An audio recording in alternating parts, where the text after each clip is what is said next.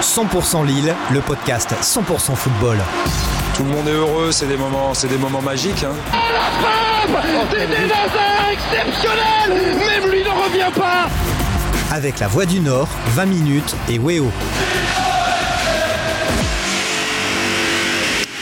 Salut à toutes et à tous et bienvenue dans ce nouveau numéro de la saison de 100% Lille, le podcast entièrement consacré à l'actualité du LOS que vous nous écoutez sur la voie du Nord.fr et sur 20minutes.fr et vous nous regardez aussi sur Weo car ce podcast est diffusé à la télé.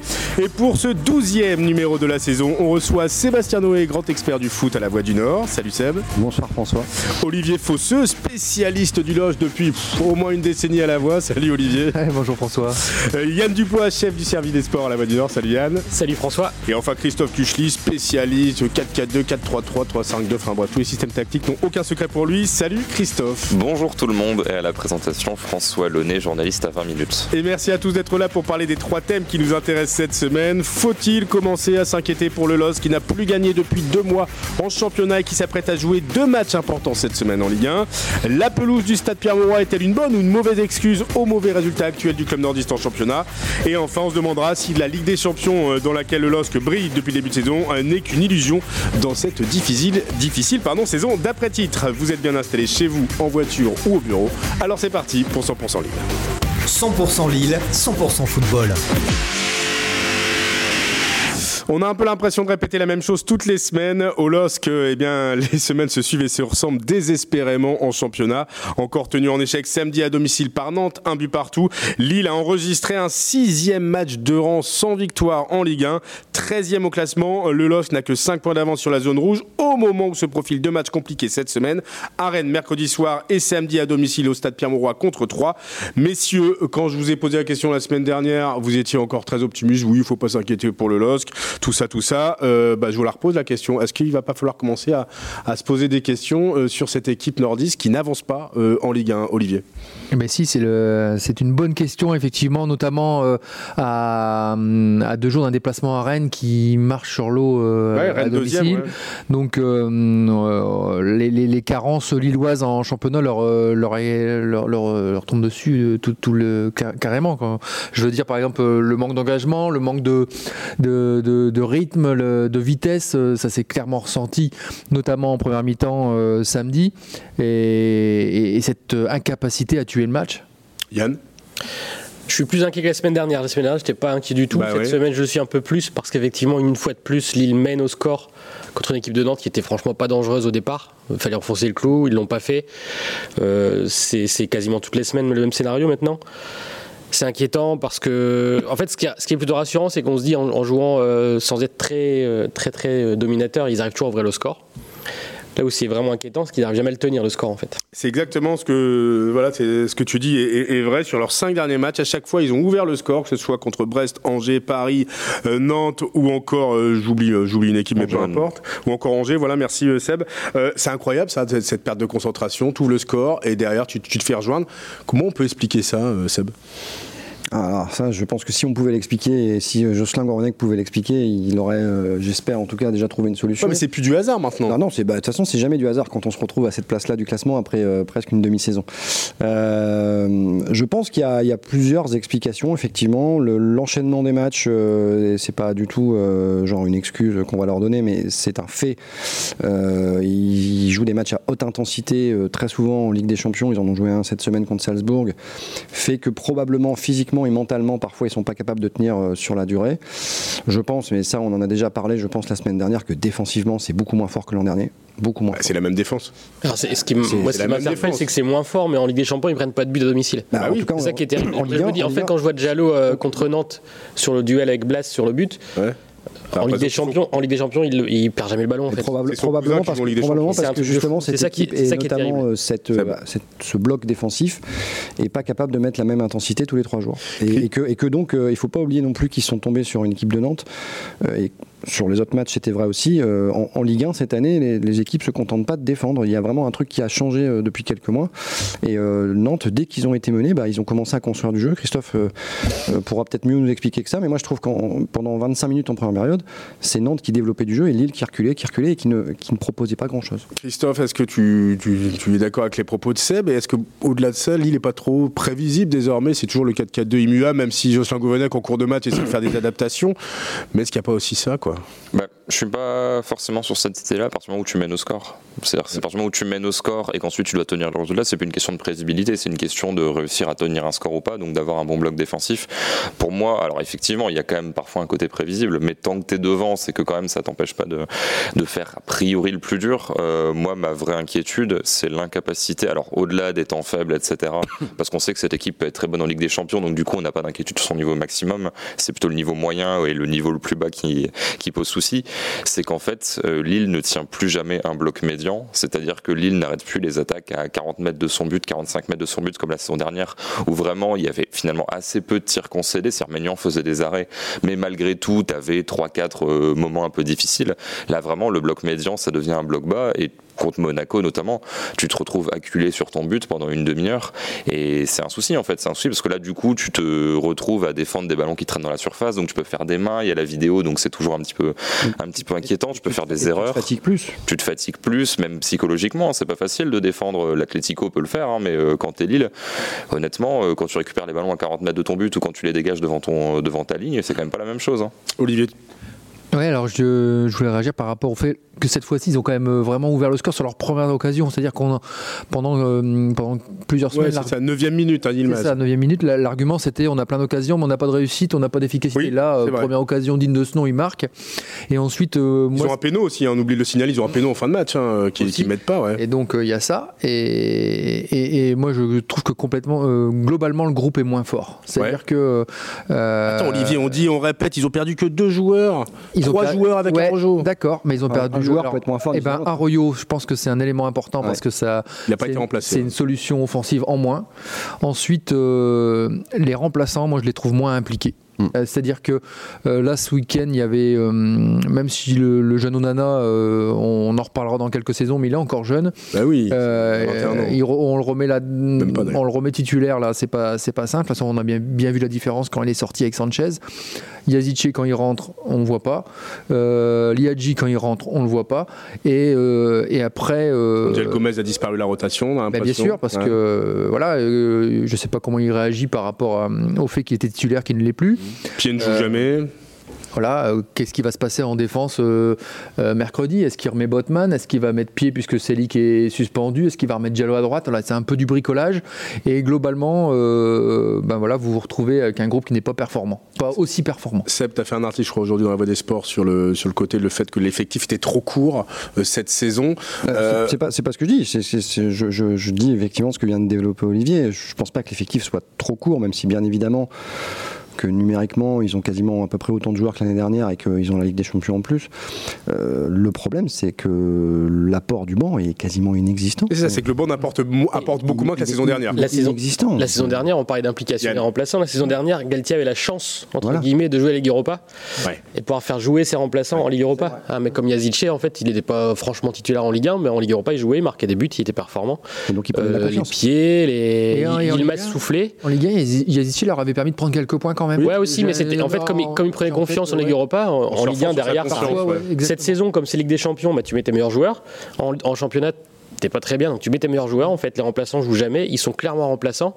Je pense que dans la tête, ils ont lâché aussi. Moi, je, moi, je pense, pour Ouais, prolonger ce que dit Yann, euh, je, je pense qu'Olivier pourrait peut-être me, me le confirmer, mais je pense à un joueur comme euh, Boubakary Soumaré l'année dernière, Mm. qui a été extrêmement performant la qui avait pris la place de Renato Sanchez en fin de saison. hein. en fin de saison. Très Et, Boubacar Soumaré, en début de saison, il n'est pas titulaire, il va monter en puissance tout doucement. Et je pense que ses performances en Ligue Europa, où l'on s'y aidé à reprendre du rythme petit à petit, Galtier a géré ça de manière intelligente. Voilà. Oui, à partir et- du moment où il a, où la- parce que l'année dernière le mercato est fini en septembre. Mm. Euh, Enfin, à cause du Covid, ça avait été décalé d'un mois. Et, et effectivement, à partir d'octobre, et où il avait l'assurance de rester à Lille, il avait euh, montré d'autres choses. Et Aujourd'hui, on n'a pas ce joueur dont on, ou ces joueurs dont on se dit qu'ils vont pouvoir apporter quelque chose en plus par rapport à 11, euh, 11 12 euh, joueurs qui jouent régulièrement. Ouais. Alors, Euh, est-ce on est content de voir que Diallo, même si euh, il a vécu une sale semaine, mais Diallo a été pas trop mauvais dans le remplacement Ouais. de Griezmann. Euh, hormis ça, effectivement, moi, je, rien, je, je l'aime beaucoup, mais Jérémy Pied à la place de Cédric, je suis pas très très serein. hein. Est-ce que c'est justement pas le moment de euh, changer un peu les choses avec une semaine où il y a euh, pas mal de matchs qui vont s'enchaîner euh, Rennes mercredi, 3 samedi, euh, Wolfsburg euh, mercredi qui suit.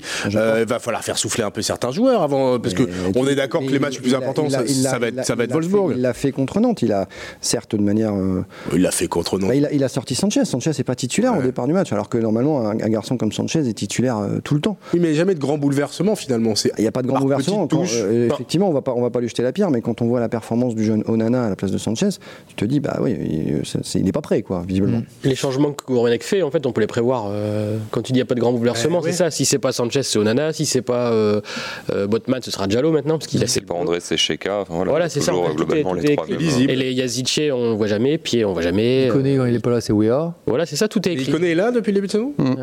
Il était. Il fait des passages. Je l'ai vu à Séville, c'est tout. À Paris, il était là aussi. Ouais, mais justement, c'est aussi une question, ça. Il sera là à Rennes, je on pense. le voit, pourquoi Il, on le voit en il sera d'Europe, probablement on le voit là à Rennes, Ouais. Yann a raison. On l'a vu contre Paris aussi, il a été bon. Bizarrement, les deux gros matchs de la saison, il était là. Et à Rennes, il sera là. Voilà. Et à Rennes, il sera là, ouais. Ah, si, ouais, si, parce que Il est titulaire.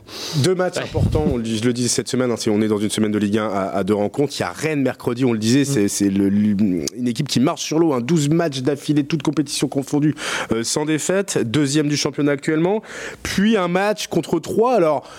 Avant, on aurait dit ouais, ça passe contre 3, sauf que c'est typiquement le genre d'équipe qui risque d'embêter Lille, comme, comme l'ont fait Nantes, Brest et, et Angers. Euh...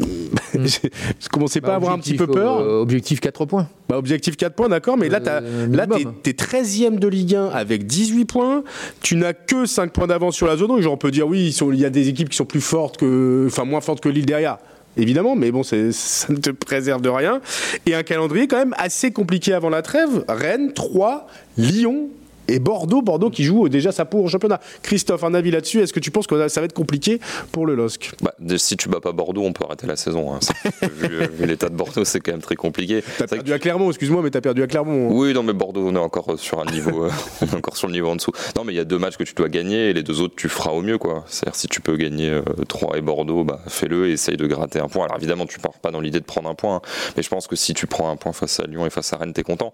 Mais c'est vrai que, euh, autant Lyon, il y a quand même des doutes, c'est quand même assez irrégulier. Autant les certitudes de Rennes sont tellement supérieures à Lille, avec eux en plus ce côté. Alors, moi, je suis pas forcément dans l'idée de changer le système, mais Rennes passe du 4-4-2 au 4-3-3 et les deux fonctionnent quand même, même relativement bien.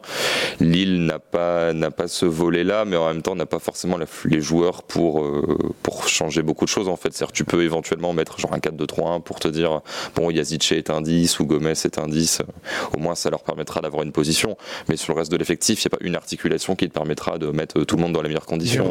Genesio, il, il a trouvé la formule pour, euh, concer- pour Ouais. concerner tout le monde. Moi, ce qui est terrible dans, dans ce calendrier, c'est que je suis moins inquiet pour les matchs à Lyon et à Rennes que ceux contre, euh, pour 3, Ouais, parce que et Bordeaux. seront là à Lyon et à Rennes. ouais, pour moi, vrai. ils seront là, ils sont là tout le temps dans les gros matchs. Moi, je suis quand même inquiet pour le match à Rennes, hein, honnêtement. Euh, je- Vu je- la forme de Rennes, on peut- Au-delà de la forme de. Rennes, on parlait tout à l'heure de les l'aspect défensif du LOSC.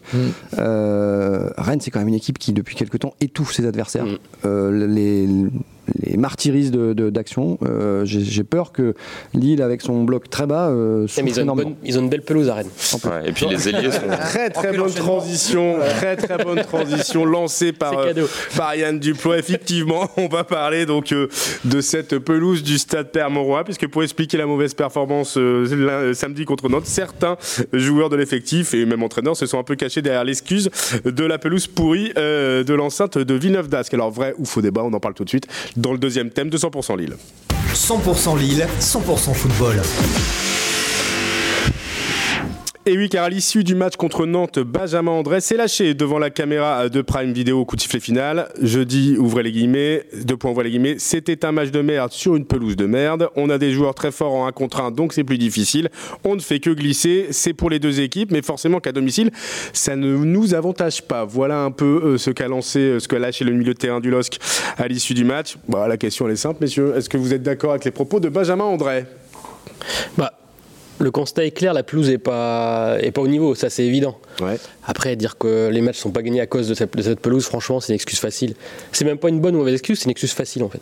Christophe? Bah, en fait, je pense qu'il a raison, mais que c'est pas audible dans le contexte en fait. Bah oui. Je- effectivement, la pelouse est pourrie et honnêtement, la pelouse, enfin, tu regardes euh, notamment le championnat anglais il y a 20-30 ans, les pelouses étaient pourries et personne pouvait jouer au foot et ils ont mis des jardiniers spécialisés et tout le monde s'est mis à jouer au foot parce que tu pouvais, voilà, c'est quand même le à base quoi. Si le terrain, Bah oui. là tu voyais à l'échauffement, la balle rebondissait euh, sur des passes au gardien toutes simples et tout, tu dirais, c'est quand même assez compliqué. Le souci, c'est qu'effectivement, après, euh, après une mauvaise série, après un match nul, tout le monde se dit, mais a raison, oui, mais là tu fais diversion, tu nous parles de la pelouse, euh, parle-nous plutôt de, de tout le reste finalement. Exactement, mais on va quand même parler de cette pelouse parce que moi j'ai vraiment l'impression que c'est un vieux débat depuis que le LOSC est au stade Pierre pas une Mauroy. c'est- Je me rappelle l'Euro 2016, il y avait des sélections qui avaient déjà euh, gueulé pour- sur le fait que c'était une pelouse indigne. Bah, euh, Olive, pourquoi cette pelouse elle est aussi pourrie?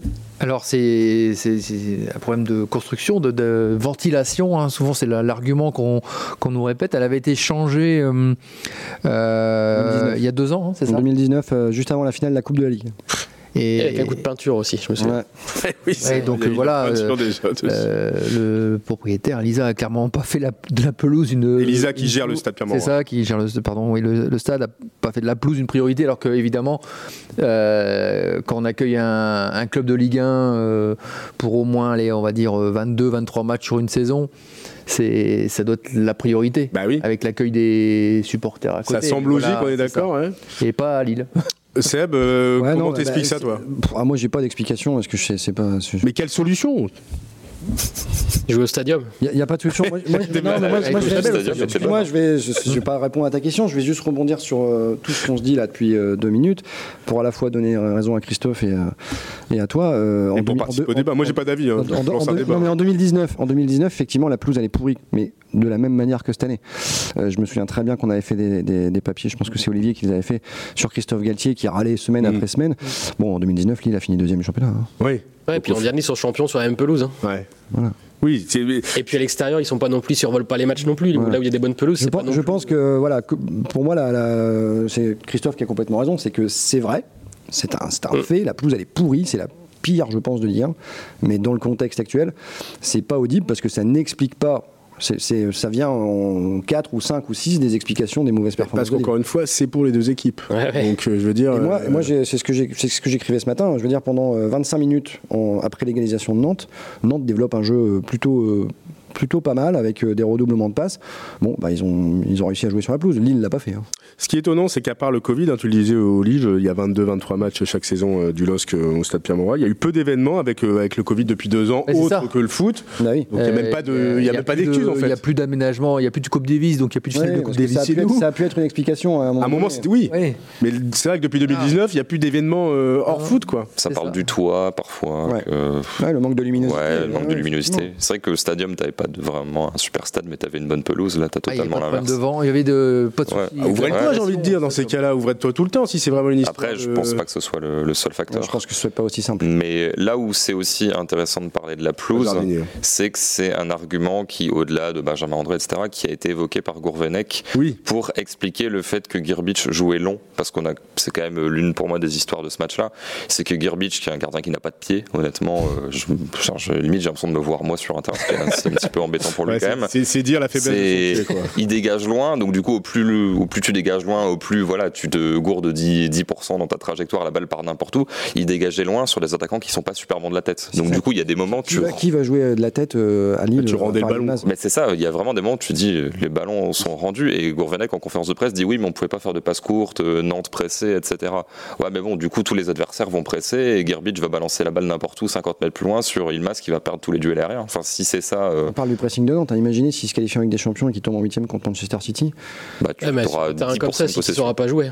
Ouais, c'est vrai, c'est peut-être une bonne technique pour préparer le 8 contre City. en Non, fait. mais moi, je je Peut-être que notre monde dira les visionnaires. me suis, je me suis retrouvé, euh, enfin, je l'ai écrit ce matin aussi, euh, je me suis retrouvé le dimanche après-midi sur un terrain de district où euh, le mec le plus pourri techniquement du monde fait une passe complètement manqué, puis ils regardent le terrain en disant Ah, terrain de merde, quoi. Ouais. C'est l'excuse facile, en fait. L'excuse assez facile. Ça va, t'es pas bon, t'es pas bon, c'est tout. C'est vrai que ces excuses, ils auraient, enfin, ou cet argument, ils auraient pu l'employer euh, mercredi, euh, enfin mardi après la Coupe d'Europe, mais ils ont l'a. Ouais. Personne n'a parlé de ce La sujet. pelouse était super mardi. D'ailleurs, ça, se Ouais. trouve, ça, ça se trouve, ça les a probablement aidés contre Salzbourg. Ouais, C'est pas, peut-être. c'est pas impossible. Toi, tu, Seb, tu disais dans ton papier qu'il y avait une histoire, on, on pointait du doigt l'attitude des joueurs de Séville avant, euh, alors je sais pas qui t'a raconté ça, avant, avant le match de Je Ligue des je vais le dire Champions. maintenant. je vais le lancer son nom sur la place publique. Voilà. Mais non, mais Ouais, non, ouais, mais, ouais, après, je pense qu'ils ont, ils ont aggravé le truc, mais ça, ça, ça change pas on fondamentalement. aurait fait un échauffement qui aurait pas fait de bien à la Voilà, pelouse, ont- ils, ont, ils ont un peu martyrisé la pelouse et ils ont reçu une réprimande de la- de l'UEFA. Faut la changer? Bah ouais. Bah, et- À quel argent? Ah, alors là. Monsieur, qui paye dans ces cas-là? Bah, le nôtre. ou Elisa? Ou nous? Allez, on change. Ouais, on Bah, si le on stade se depuis cotise, déjà pas mal d'années. Vous n'habitez pas la région la lilloise. dernière, la, la dernière fois, la Merci dernière- Olivier de te la, défausser. la dernière fois, la dernière fois, et sauf erreur de ma part, c'est la LFP qui a payé. C'était La LFP. C'était la LFP qui avait payé Je Pour la Ah, Coupe pour de la la Ligue. finale, Pour la Coupe de la Ligue. Donc je Ouais. pense que ça a arrangé tout le monde. On va faire une finale ici vite fait. puis- Non, il faudrait aller en demi-finale de la Ligue des Champions, tout le foot français derrière le LOSC. Je propose, de, je propose de relancer la Coupe de Ligue. Parce que là, la LFP est pas riche non plus. hein, donc, Voilà. euh, Oui, c'est vrai que la LFP, c'est oui.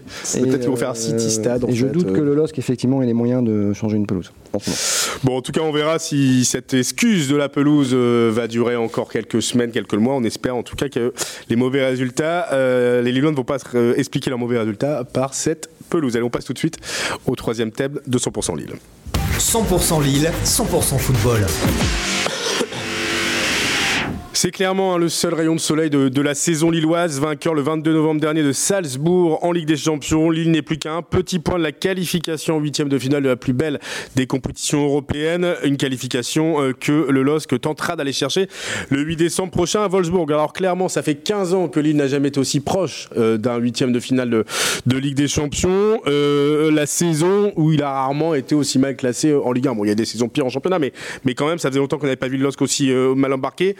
Est-ce qu'il y a un lien de cause à effet entre ce bon parcours en Ligue des Champions et le fait que bah, en championnat ça ne suive, ça suive pas, Olive? Ben, euh, je reviens un petit peu à ce que j'ai dit tout à l'heure, c'est que comme pour moi le, le- le groupe est moins fort, Il choisit ses matchs. euh, il choisit ses matchs ou en tout cas il n'est pas capable d'enchaîner. Ouais. Donc, Ah oui, euh, complètement. Je, je suis complètement d'accord? Et puis c'est pas, c'est pas, se dire, c'est pas les premiers à faire ça dans le foot français ou d'ailleurs. D'ailleurs, il y a effectivement une, une 13e de Ligue 1 quand même, c'est c'était Non, loin non, là, mais quand même. on, est d'accord. euh, pas mais- 6, 7e, quoi. Mais d'ailleurs, tu parlais de Nantes. euh, Ah oui, il y a un exemple. Il y a un exemple euh, à récent, non, c'était il y a 20 ans. Le LOSC, le Nantes de, de Nouex, un peu à l'image de Hoche, champion de France, a un peu la surprise générale en Ouais. 2001, a du mal à enchaîner la saison suivante. Ils font un bon parcours en Ligue des Champions. Ils atteignent le deuxième tour de la phase des poules. À l'époque, il y avait euh, Mhm. euh, 53 millions de phases de poules avant d'arriver en finale. Mais en tout cas, ils avaient passé. Ils étaient notamment allés gagner sur la pousse de la Lazio, comme le LOSC était allé gagner à Séville. non, mais Et en championnat, ils avaient fini dixième. C'est un autre temps, hein, mais euh, le- encore Nantes, mais dix ans plus tôt, euh, quand ils sont champions sans perdre un match là quasiment.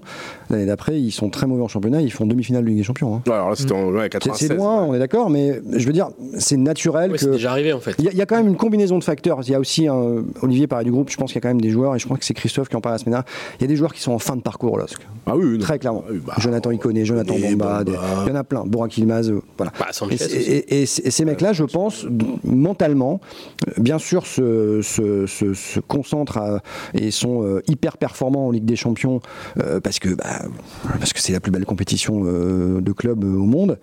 Et ils n'arrivent pas à enchaîner avec des performances au moins égales en championnat de France. Christophe, est-ce que ce parcours inespéré en Ligue des Champions suffit à masquer un peu le reste? Ça suffit à ce qu'on en parle euh, là dans un thème dédié, ce qui est déjà pas mal. Masquer le reste, il y a un moment, ça va devenir gênant quand même. C'est-à-dire que si tu te qualifies en huitième de finale, bon, tu vas pouvoir euh, avoir ça, euh, ok, dans ta poche. Maintenant, il y aura pas de Ligue des Champions avant février, donc si jamais tu te qualifies, il y aura trois mois où il y aura pas ça pour faire diversion. Donc du coup, ça pourra masquer qu'à moitié. Et puis, ok, pour l'instant, on peut en parler. Euh, tu perds à Wolfsburg, ça change 95% du discours. Je dis ah super, on est en Ligue Europa. euh, c'est vrai. et on est 14e du championnat. euh, Finalement, le début de saison, il est catastrophique. Tu, tu vois, là, ils sont aussi dans une situation où ils sont sûrs d'être qualifiés en Coupe d'Europe, sauf que s'ils sont euh, dans la petite, ça sera une déception. Yann, tu, joues ton- tu vas jouer une ton nouvelle déception. saison sur un match le 8 décembre à Wolfsburg, clairement Sans doute. Après, je serais moins sévère que vous parce qu'effectivement, ils sont 13e. Tu disais que pas- c'était pas 6 7e, c'est 13e. Mais ils sont à 2 points du 6e. Ouais, mais. C'est ça qui est terrible en fait de leur saison. semaines, c'est- il reste à deux points. en Ouais, fait. il reste à deux points, mais, mais ce qui- ce qu'il faut se dire aussi, c'est que s'ils ils, ils sont éliminés de Ligue des Champions, on leur souhaite pas évidemment, il faudra juste un coup de collier pour repartir vers les places euh, du haut. Alors, seront-ils capables de le donner? J'en sais rien. Mais en tout cas, ils sont pas non plus largués complètement. Parce qu'à un moment, il y a aussi le- le- l'hiver et la qualification ou pas en Ligue des Champions va changer la donne, financièrement parlant. Ah, Euh, ça, là, si ça, tu passes en huitième, c'est 20 millions. Ouais, ça c'est autre chose. T'es pas obligé de te séparer des joueurs que tu penses là, pour l'instant, vendre dans ton euh, business plan, euh, Olivier. Sauf si euh, à la DNCG la semaine dernière, tu t'es engagé euh, à vendre une telle somme de joueurs. euh, Parce que c'est passé sans encombre à la DNCG, t'as raison. mais il y a- quand c'est comme ça, on est dans c'est, c'est une séance au mois de décembre qui est une séance prévisionnelle. Donc on, l'objectif c'est de, de faire un point de la situation et ensuite de, de, de voir où le club sera financièrement parlant en juin. Donc là il y a quand même des rumeurs insistantes d'Iconé à la Fiorentina Dès cet hiver. dès cet hiver. Renato Sanchez, dans une interview euh, accordée à Sébastien la semaine dernière, il a clairement dit que si euh, il ne s'était pas blessé, il aurait signé à Barcelone.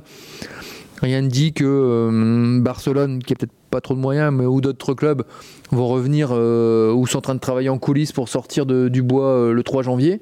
Qu'est-ce que vous faites si vous, perdez euh, subitement Sanchez et Iconé au mois de janvier? Ouais, ouais, ouais, ça c'est une bonne question, mais imaginons qu'il y a un tirage au sort, je sais pas moi, en décembre. I- Bon, attention, on va faire du foot fiction, ça tombe bien, on en fait tous.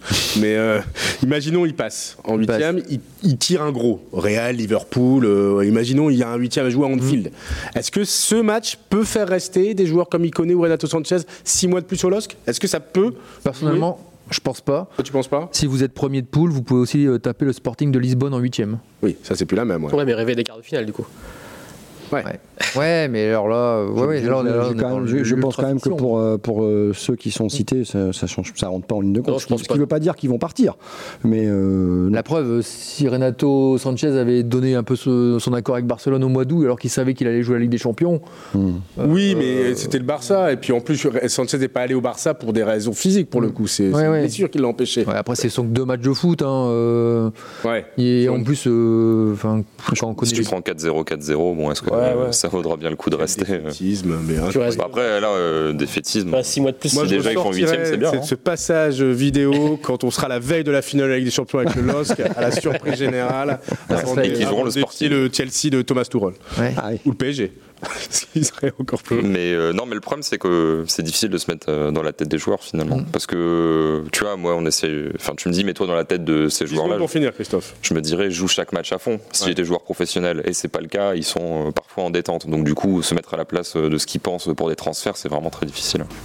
Merci. En tout cas, on en reparlera la semaine prochaine de tout ça. Merci à tous d'être venus sur ce plateau de 100% Merci Lille. François, à bientôt. Excellente semaine à tous et à la semaine prochaine pour une nouvelle émission de ce podcast entièrement consacré à l'actualité du LOSC. Bonne semaine. 100% Lille, le podcast 100% football. Tout le monde est heureux, c'est des moments, c'est des moments magiques. hein.